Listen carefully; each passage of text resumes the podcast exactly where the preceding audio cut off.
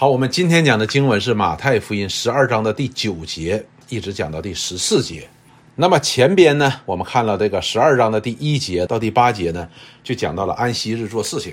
这里边很显然明明白白的讲到了这些人呢，在这里指控主耶稣呢是要找他麻烦。那么另外一方面呢，我们也看到了这些人呢，他们对律法的认识，他们借着安息日，主耶稣的门徒们在地里边在走走的时候就饿了，就掐了点麦穗吃。那么他们呢没有明白安息日的真正的意义，而控告主耶稣的门徒说：“你们当然了，控告门徒就是控告主耶稣了，你们违反了安息日。”这些人呢就一直在这里控告主耶稣。那么主耶稣呢就跟他讲说：“他说安息日是为人设立的，他是给人要带来安息的。但是呢，他说他呢比这个殿呢更大，他就是安息的本身。”所以呢，他就说一句话，说：“他说我喜爱连续，不喜爱记事。”这句话，你们若明白这话的意思，就不将无罪的当做有罪的了。所以这里边很明白的讲到了，这些人虽然他们是教导律法的，但是他们并不真正的明白律法的真意。所以呢，在他们的口里边呢，这些律法呢，并不能给人真正带来安息的，相反呢，却给人变成了一些重担。那么我们看第第九节，耶稣离开那地方，进了一个会堂。这里边讲的非常的明白，是耶稣离开了那个地方了哈，现在又进了一个会堂，进会堂那里有一个人枯干了一只手，有人问耶稣说：“安息日治病可以不可以？”意思要控告他。这里边讲了主耶稣又面对同样的事情，他进了会堂，那这天是安息日了，他进了会堂，那有一个人呢，他手是枯干的，这个病呢看起来是很严重的哈，手枯干的。那么有个人呢，就问耶稣说：“安息日治病可以不可以？”意思要控告他。所以这个人来呢，又要抓主耶稣的把柄，然后就这时候以提问题的方式来问耶稣了。所以这些人实际上是蛮狡猾的，他们心里边的这个态度是不对的。他就问耶稣说：“安息日治病行不行？”所以他要在主耶稣那里边得到更多的控告他的口实。但是这里边的安息日治病是什么意思的话呢？主耶稣的看法和他们的看法呢是不太一样的。那么十一节，耶稣说：“你们中间谁有一只羊，当安息日掉在坑里，不把它抓上来呢？”那么主耶稣讲这句话的时候，他并没有直接说行或者不行。那么主耶稣就讲了这样一句话：“说你们中间如果有一个人有一只羊在安息日那天掉坑里了，你要不要要不要把它抓上来？”你知道这件事情呢，实际上对犹太人来说呢，应该是挺常见的一件事情，因为什么呢？因为他们是。牧羊的放羊的，所以安息日掉坑里，你把它拿上来不拿上来？虽然主耶稣讲这句话呢，是我们看起来是平淡无奇，或者是找了一个什么借口，实际上呢，这节经文是有一个出处的。主耶稣是引用这个一个律法的，就是在《生命记》的二十二章的第四节，那里边讲到，说你若看见弟兄的牛或驴跌倒在路上，不可扬为不见，总要帮助他拉起来。那么这里很显然讲到了说，如果你要看到你弟兄的驴啊，那时候受伤了，那时候是一个危急的时刻，就这个驴或牛，你不把它拉起来，它可能会死掉的，或者在那中会被压死的，所以你要把它拉起来。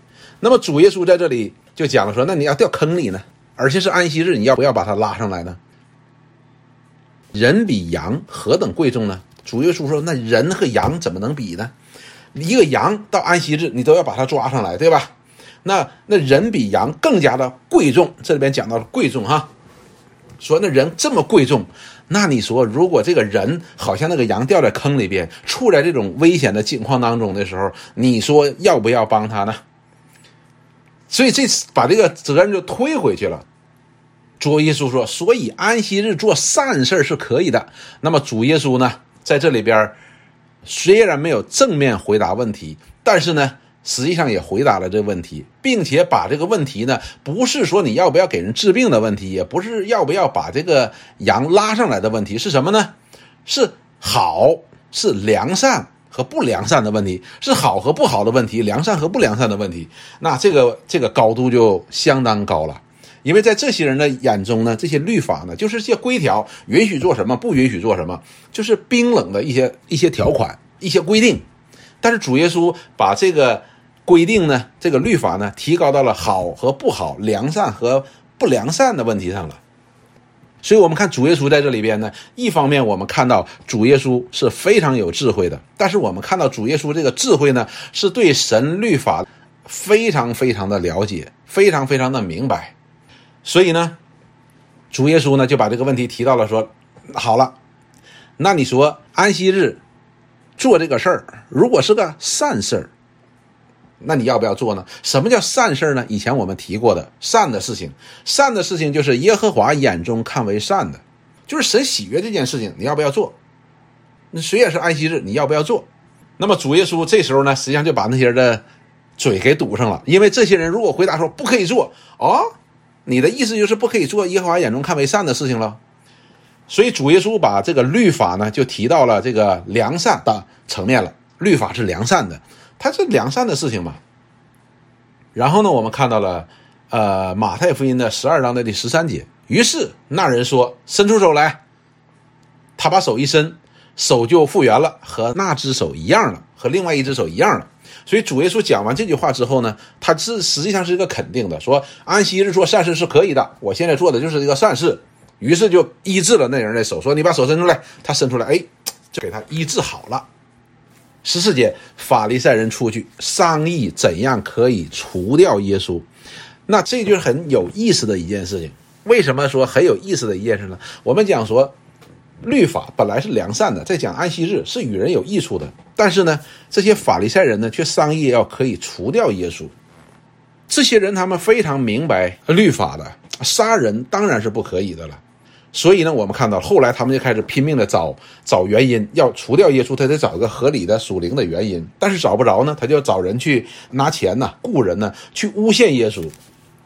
所以这些人他们本身是教导律法的，但是你会发现呢，他们所做的恰恰正好是违背律法的，而且将这真正的律法的本意被解明出来的时候呢，他们是抵挡的，而不是去接受的。所以我们看到这些法利赛人呢，他们实际上虽然教导律法，他们并不明白这个律法的真意的。那么我们今天就讲这五节经文，这五节经文呢，实际上是跟前面是连着的，继续的在讲主耶稣在另一个安息日又做了这个事情，而做这个事情呢，那些人呢，提前先问他了，哎，这个人生病了，你要不要给他治？那么主耶稣就给他说，如果一只羊掉在坑里，你要不要把它拉上来？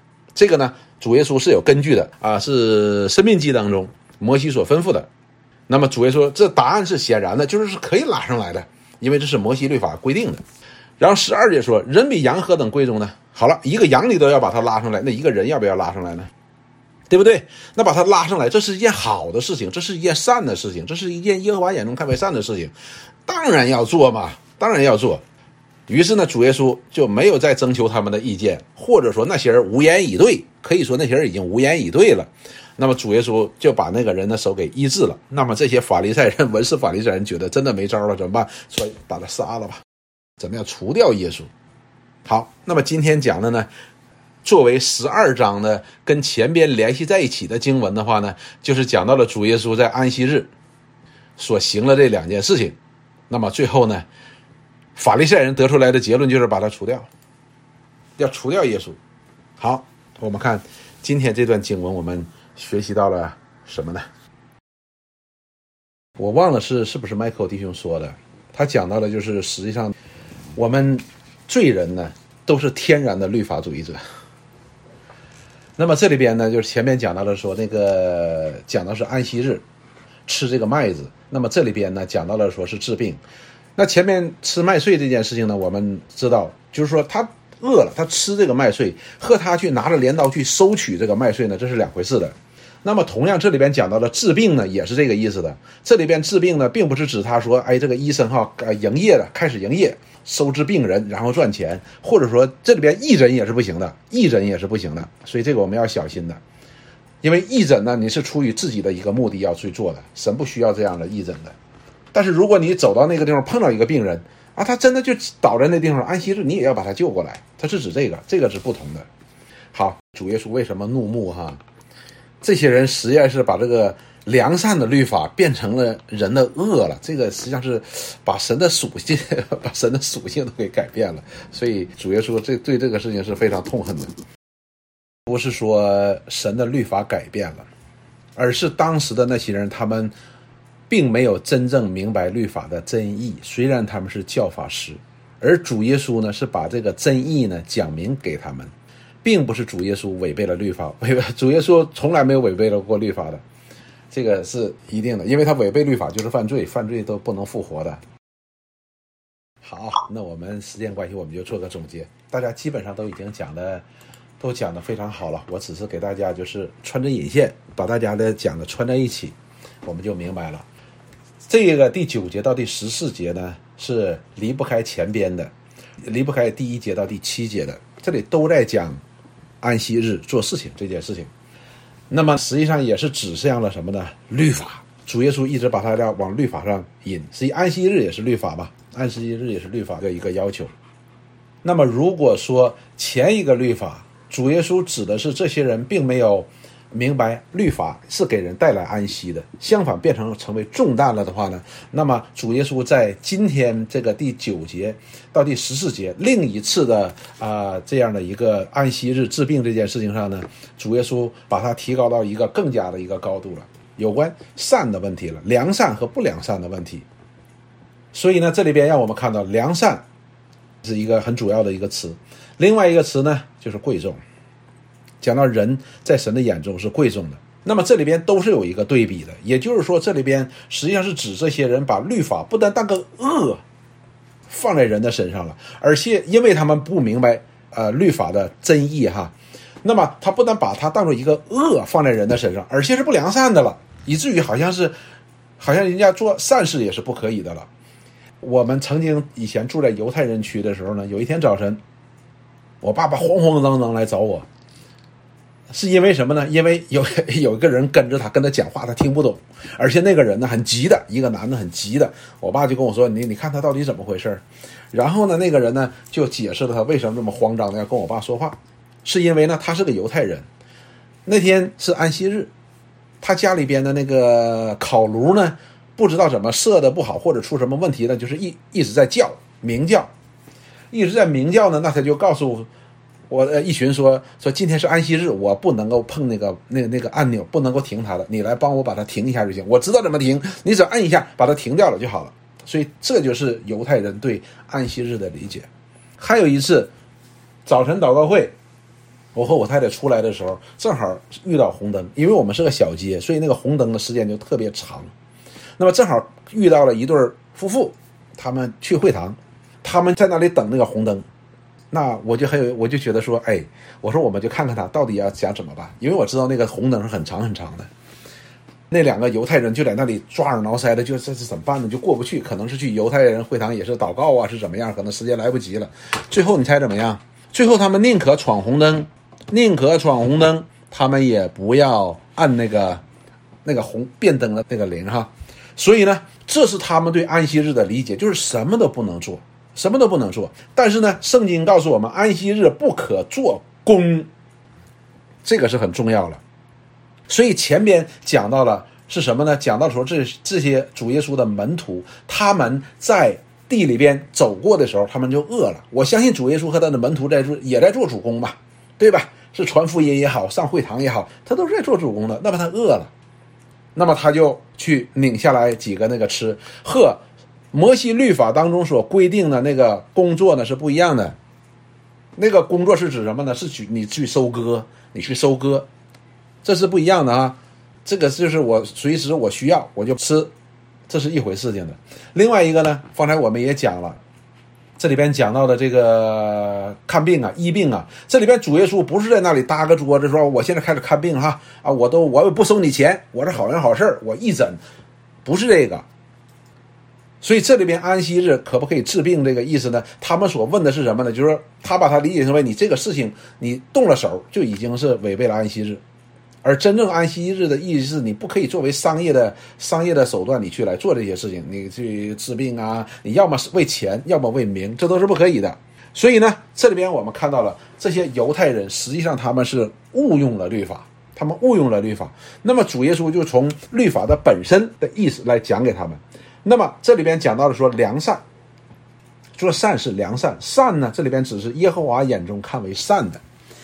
那么我们就知道，律法，律法不单是神绝对公义的标准，也是神良善的本性的一个一个表达，是他良善的本性的一个表达。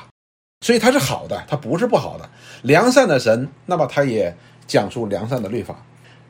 举个简单的例子，我们家孩子小的时候，我们在家里都有很多的律法。孩子，这个不能碰，你不能够摸那个电门。你孩子，你不能够去摸那个炉子。孩子，你不能够去动剪子。孩子，你不可以做很多的事情的。这些律法，你不觉得这里边是父母对孩子的爱吗？是不是？但是问题在于，孩子是不能理解的，所以孩子呢会觉得说你限制我的自由。这就是罪人和这位良善的神之间的差别。所以神的律法是好的，但是我们看起来似乎是让我们不要做这个，不要做这个，不要做这个。但是这是为了什么？为了他爱的缘故，因为我们律法当中犯的每一条都是罪呀。所以他告诉我们不要犯这个罪。所以是神爱的一个表达，爱的表达。但是呢，我们会发现呢，到了这些文士和法利赛人的口里边教导出来的时候呢，这里边不单成为了人们的恶，就是一个哎呀很痛苦的一个一种捆绑了，而且变成了什么呢？扭曲了神良善的本性，就是说神给人律法的一个根本的一个体现，他都给扭曲了。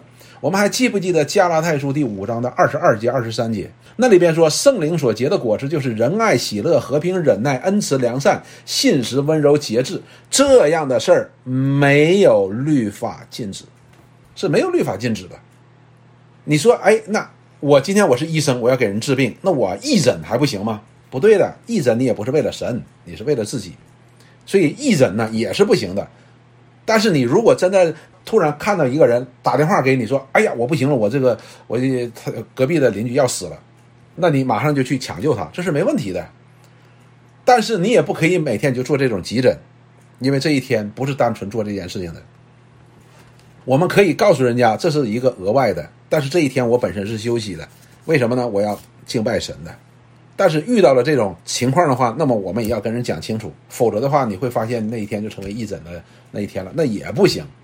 所以呢，我们看到了哈，这是没有律法要禁止的。因此呢，主耶稣称这些人为假冒伪善，他们所表达出来那个善实际上是假的，不是真的，也就是违背了这个律法的一个真意了。所以你是假的吧？你的那种善是假的，这些人也天天在教导犹太人这些律法，也在给这些犹太人许多的这样的帮助。但是呢，主耶稣说你们这是伪善，就是不是出于律法本意的，律法本意不是这样的。看起来似乎他们在爱神，在维护神的律法，而实际上他们却违背了律法之良善的本意。所以主耶稣在这里就直接把这个他们的认知呢提高到对神属性的和神律法的属性的这样的一个认知的上边，这是良善的。你们为什么把它变得不良善了呢？这是问题的。但是呢，这又常常是我们这些罪人的一个什么罪人的一个特点。所以我忘记了是不是迈克弟兄说的，罪人生下来天生就是律法主义者。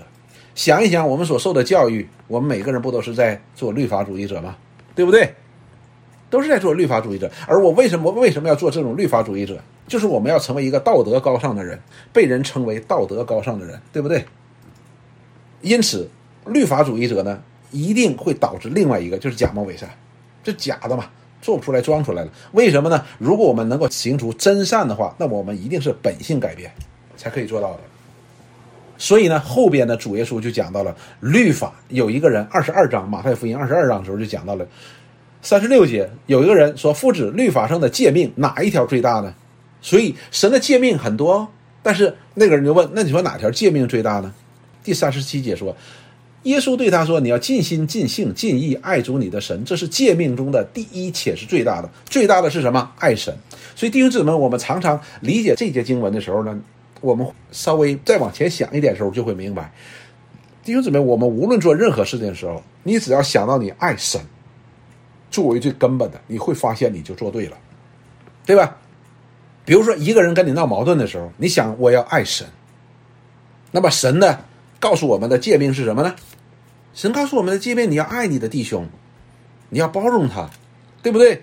圣经告诉我们说，我们每个人都不完全。主告诉我们，我自己也是个罪人。那你会发现呢，你在处理这件事情上呢，和之前就不一样了。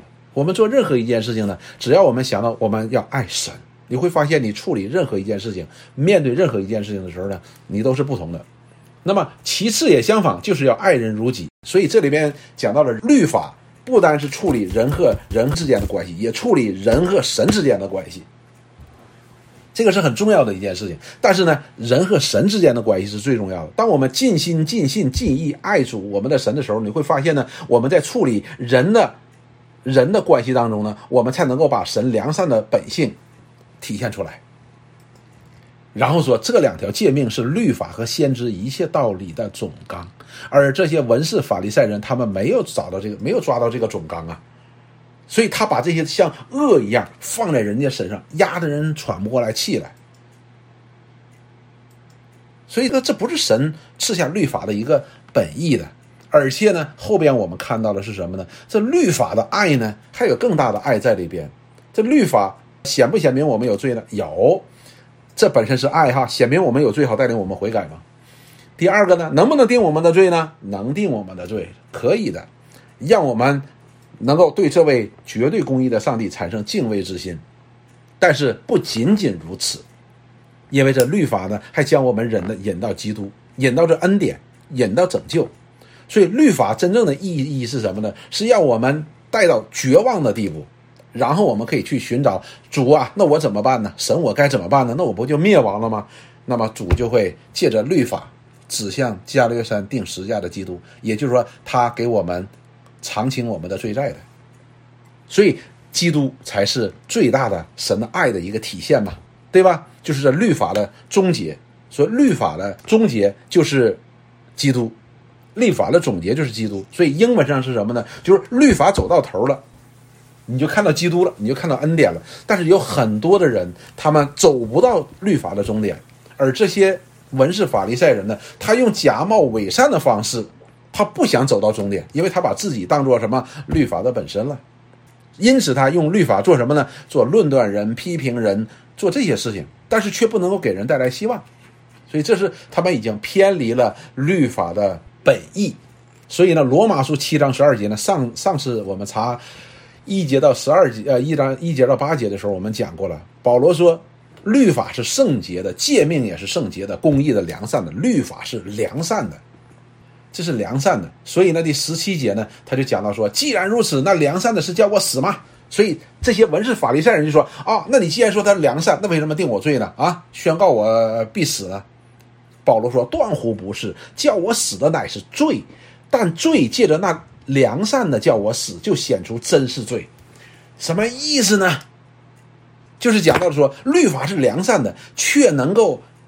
定我们的罪，以至于定我们死的罪，因此就这个诫命对于诫命来说的话呢，就显出我们真的是该死的。因为什么呢？诫命是良善的，连良善的都都让我们死，那显然我们的罪是恶罪大恶极的。所以呢，当他第七章的二十四节的时候呢，他说：“我真是苦啊，谁能救我脱离这取死的身体呢？”也就是说，这良善的诫命是可以救我们脱离这取死的身体的，对不对？为什么呢？二十五节讲，感谢神，靠着我们的主耶稣基督就能脱离了。这样看来，我内心顺服神的律，肉体却顺服罪的律了。什么意思呢？就是这诫命也好，这良善的诫命，这圣洁的律法，可以借着将我们引向耶稣基督的救恩，能够救我们脱离这取死的身体，救我们脱离这取死的身体。所以这个是非常非常重要的一件事情。好了，那诗篇当中呢，我们也看到了第一章。诗篇第一章第一节说：“不从恶人的计谋，不占罪人的道路，不做亵慢人的座位。”下边说：“唯喜爱耶和华律法的昼夜思想，这人变为有福。”看到了，这人是有福的，喜爱耶和华神的律法是有福的。那么第三节说：“他要像一棵树栽在溪水旁，按时候结果子，叶子也不枯干，凡他所做的尽都顺利。”这个福是什么呢？就是他可以结果子，叶子也不枯干，就是他的生命是旺盛的。是正常的，正常的，旺盛的，这是什么呢？这就是活着的嘛，这不是死的，是活着的。然后呢，我们又看到了说诗篇一百一十九篇，诗篇一一百一十九篇当中很多都在讲神的话。那么我们在讲第九节到第十一节，这里说少年人用什么洁净他的行为呢？是要遵行你的话。我一心寻求了你，求你不要叫我偏离你的命令。所以表达了这个人他对自己要洁净自己是很看重的，因此他也会看重主的命令、神的命令、神的律法。十一节，以至于他说：“我将你的话藏在我心里，免得我得罪你。”他要把这话藏在他的心里边，为什么呢？因为他喜爱这律法，他知道这律法是良善的，是可以使他洁净的，使他可以不得罪神的，不犯罪的。但是呢，你看，这么美好的律法，在这些文士法利赛人面前，变成了什么呢？变成了冰冷的那个论断人的那个。判断人的、定人罪的、给人带到绝望却没有盼望的地步的，所以我们看到这些人到最后的时候呢，怎么样？他要商议如何除掉耶稣。这难道是律法师应该做的事情吗？这难道应该是律法的教导者应该做的事情吗？但是我们后来会发现呢，这些人不但如此的对待耶稣，对历世历代的先知，他们都如此处理，不合他们心思的。指责他们错的，杀掉。所以我们看到了主耶稣进到耶路撒冷之前，有人说你不要去耶路撒冷。主耶稣说，大凡先知是不能够死在耶路撒冷之外的。主耶稣也责备这些文士法利赛人说：你们的前辈呀，你们的先祖啊，是杀先知的，然后你们是给他们修坟的，什么意思呢？就是讲到了说，这些人当先知来了，讲到神的话去责备他们的时候。他们就把先知杀了，但是等他们死了之后呢，他们的后代出现的时候，发现哦，原来他真是个先知，然后又开始给先知修坟。他们的先祖杀害先知，他们的后代给先知修坟。所以这就是他们要做的事情。那么我们看到了后边的保罗也是如此啊。当保罗传扬这位救主神的儿子基督的时候，这些人怎么办？说杀了他。所以这些人，你看。他们根本就没有律法的，而相反呢，他们以为什么呢？给自己找个借口，我们是在替天行道。他拿的是什么呢？拿的律法，而他们的律法呢，又是被他们曲解过的。所以这是个问题，弟兄姊妹，这是我们今天要学习的，这是我们今天要学习的。我们会做两个极端，一个极端是什么呢？我们就如法利赛人一样。所以今天常常有些人说：“哎呀，教会里啊，我可不做法利赛人。”这个是曲解律法，就是指责东指责西。当然了，这个弟兄也好，这个姊妹也好，指责的东西呢可能是对的，但是呢态度是错的。态度是错的，是反映我们的心态错了，这个也是不行的。我们指出一些错误呢是很容易的，但是以能够爱的方式将它挽回，这是不容易的。而这些法利赛人，你会看到，他只能够指出人的错误，批评人的错误。他的目的是什么呢？他要表明我是有意义的，我是对的。这是一种法利赛人，这是对律法的一种曲解，就偏离了律法的本意。另外一种是什么呢？另外一种就是我们也会曲解律法。呃，这个法利赛人呢，曲解律法呢，把律法变成冰冷刚硬的那个 那个刀。那么另外一种法利赛人是什么？他也曲解律法。他借着曲解律法而放宽了神公义的要求，这个也是不应该的，这也是不应该的，这也是另外一种法利赛人，他们把律法呢变得显不出神的公义了。一方面，法利赛人显不出律法的良善，而另外一种法利赛人，他们曲解呢是显不出律法的公义了。以至于神的公义呢不能够彰显，就好像今天在教会当中，大家都做老好人啊，没关系了啊，没有人是完美的，但是这也不行。所以主耶稣在上周我们讲到时候讲到了说，啊，你看见弟兄眼中有刺的时候，你没有看到你眼中有梁木吗？你要把你眼中的梁木拔出来，然后再去拔弟兄的刺，这样呢才是合宜的。我们今天呢，要么呢？就把这个律法呢用到今天这样的法利赛人的身上，怎么样用在我们的身上？就去了就不拔自己的梁木，一下子把人家的刺给拔下来了。这样的话给人造成很大的伤害。另外一种是什么呢？啊，不能拔，不能拔啊！谁眼中没梁木呢？我眼中有梁木就不拔了，这也是没有爱的表现的。这也是没有爱的表现，这也不能够反映出来啊神的良善的。就好像一个医生，医生给人治病救人，表达一种是表达一种良善的。你看他拿着刀，他需要把一某些不好的器官给他割掉了，这是他良善的表现。一定要把它除掉了。相反，如果一个医生来，哎呀，不要了，不要了，不要了，不要了，给你打两个止疼针，回去吧。哎呀，不疼，不疼，不疼。所以这反而是没有爱的。所以这我们一定要呃学习到这一点。所以主耶稣前面就讲到了，说他是喜欢喜欢连续，不喜爱祭祀。而连续呢，我们都知道，主耶稣之所以讲这话，因为他为所有神的百姓也是罪人，偿清了罪债。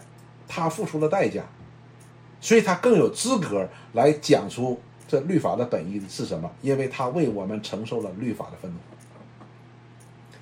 所以呢，我们就从主耶稣，就是一点一点的这样的来，你我们看他的做事和他的启示的时候呢，使我们对律法呢应该更加有个更深刻的了解，而使我们可以一方面借着这律神的律法，我们借着律法，这是神的爱呀。是神的良善呐，我们可以去喜爱神的话。另外一方面呢，我们当这些话用在我们的身上，用在别人身上的时候，我们也会用得合宜，使神的良善和爱能够透着我们，能够传递给别人。所以这个非常重要的。但是我们常常在这两多两个极端当中摇摆。当我们在这两个极端当中摇摆的时候呢，这两个 这样两这两个极端都不能够给神良善的律法做见证的。所以呢，如果说十二章的第一节到第八节，这里讲主耶稣讲到了说安息的意义，不是给人加上重担，而是使人可以蒙神的怜悯得到释放。那么今天的四节呢，就讲到了律法的总纲是爱，神的本性是良善的，并且借着这律法要显明出来的。那么第二个呢，我们要学习一个配菜呢，就这里讲了人比羊何等贵重的。这个我们在查旧约的时候呢，我们就已经查到了，神生命在神的眼中是贵重的，而人的生命在神的眼中是更加贵重的。因此呢，在旧约当中就讲，人是不可以夺取人的性命的，这是不可以的。相反，你却要尊重这个生命，宝贵这个生命，因为生命是属于神的。所以，我们今天呢，对于我们自己呢，也是如此的。我们无论我们这个生命的品质，或者我们身体的品质。我们都要知道一件事情，我们是在神面前是贵重的，我们都不可以任意妄为，放纵我们的肉体的邪情私欲，这都是对神的一个不尊重的。相反的，神却非常尊重我们，所以我们要明白这个这件事情。好，我们今天查经就到这里。好，谢谢弟兄姊妹，我们一起来祷告。亲爱的主，我们感谢你，我们在你眼中何等宝贵。是你在创世以前，你就拣选我们，拯救我们，你把你独生爱子都赐给我们，主借着律法让我们看到我们是罪人，借着这律法的总结基督，我们可以蒙恩得救，主我们何等欢喜快乐在你面前，主，但是我们却常常忘记了我们是在你面前的一个蒙恩者，我们常常因着对你律法。对你话语的不明白、不了解，以至于使你荣耀不能够彰显，使你的怜悯不能够生发。主，这是我们的问题。愿你来帮助我们，让我们能够经历你在律法当中借着基督所赐给我们的这样的爱，并且这样的爱来充满我们，使我们也可以有这样的爱来爱我们周围的人。祝福我们每一天，帮助我们。我们感谢赞美你。祷告奉耶稣基督圣名，好没？好，谢谢弟兄姊妹，晚安。